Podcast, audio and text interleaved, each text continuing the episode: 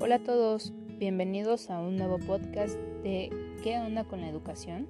Mi nombre es Aranza Hernández y el día de hoy hablaremos un poquito acerca de la importancia de las teorías pedagógicas en la educación.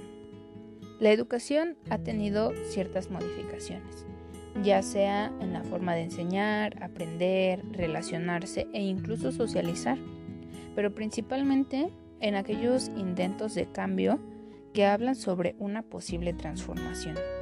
Pero yo les pregunto, ¿realmente ha existido una transformación? Quiero que recuerden y reflexionen acerca de cuando ustedes iban a la primaria o los que ahorita ya tienen hijos. ¿Han observado cambios? ¿Cómo cuáles? Eh, va desde la estructura del edificio, en la sociedad, en los padres de familia, en los alumnos, o de plano, todos estos cambios se han visto meramente en el maestro? A lo que quiero llegar con este podcast es poder brindarles una mirada de la educación y que ustedes conozcan acerca de las acciones que se realizan en el hecho educativo. Partimos desde el siglo XIX en donde estaban presentes teorías pedagógicas que condicionaban al ser humano o que al menos trataban de comprender la realidad de los estudiantes, es decir, nos trataban o tratan de explicar cómo aprende un niño, por qué lo hace de esa manera, dónde le resulta más fácil aprender o memorizar en aquel entonces. Pero antes de hablar sobre teorías pedagógicas, ¿saben realmente de lo que estamos hablando? Este término tiene diversas respuestas, ya que para algunos autores la pedagogía no tiene un carácter científico, pero para otros es llamada ciencia de la educación. La teoría pedagógica es un marco que está compuesto ya sea por valores, por creencias, por supuestos, que le van a permitir al docente poder comprender, repensar y transformar aquellas acciones que van a contribuir a los seres humanos para que eleven su aprendizaje, para que continúen aprendiendo. Entonces, esta teoría pedagógica debe cumplir con ciertas funciones y una de ellas es la explicación, lo explicativo, porque le va a permitir al profesor dar respuesta a interrogantes en el proceso de formación, como qué individuo pretendemos formar, cómo podemos formarlo, cuándo formarlo, para qué y por qué.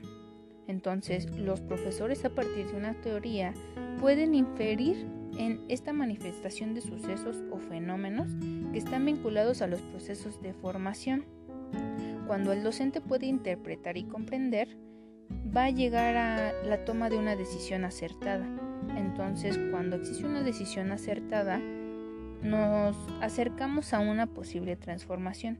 Y esta transformación recordemos que implica cambios cambios que deben generarse en la práctica pedagógica.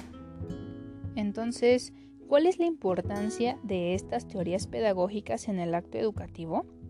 Las teorías nos van a servir para interpretar, analizar e intervenir en la realidad. Pero, ¿por qué es importante que un maestro conozca las teorías pedagógicas? ¿Creen que baste solo con conocerlas?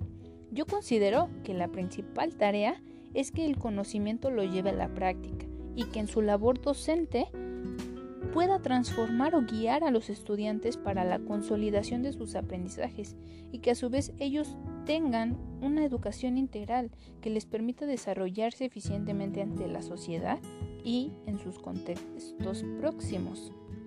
Recordemos entonces que la teoría es la llave, es la herramienta que se necesita para dar respuesta a sucesos de un contexto y de una situación real, no puede haber un proceso pedagógico sin apoyo de esta, porque nos va a permitir revisar, criticar, objetivar para interpretar nuestras prácticas educativas.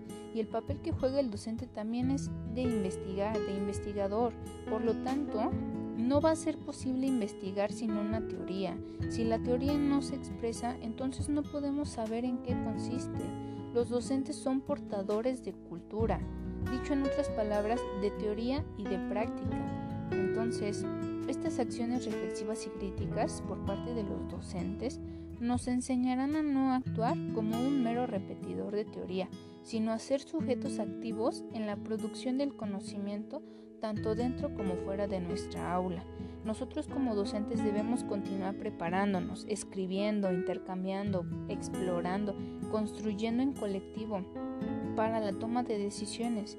El conocer las teorías nos va a permitir contribuir al crecimiento profesional y personal porque nos proporcionan los elementos que permitirán desarrollar una práctica más científica en el sentido de someterla a un proceso de indagación constante. Eso es todo por hoy.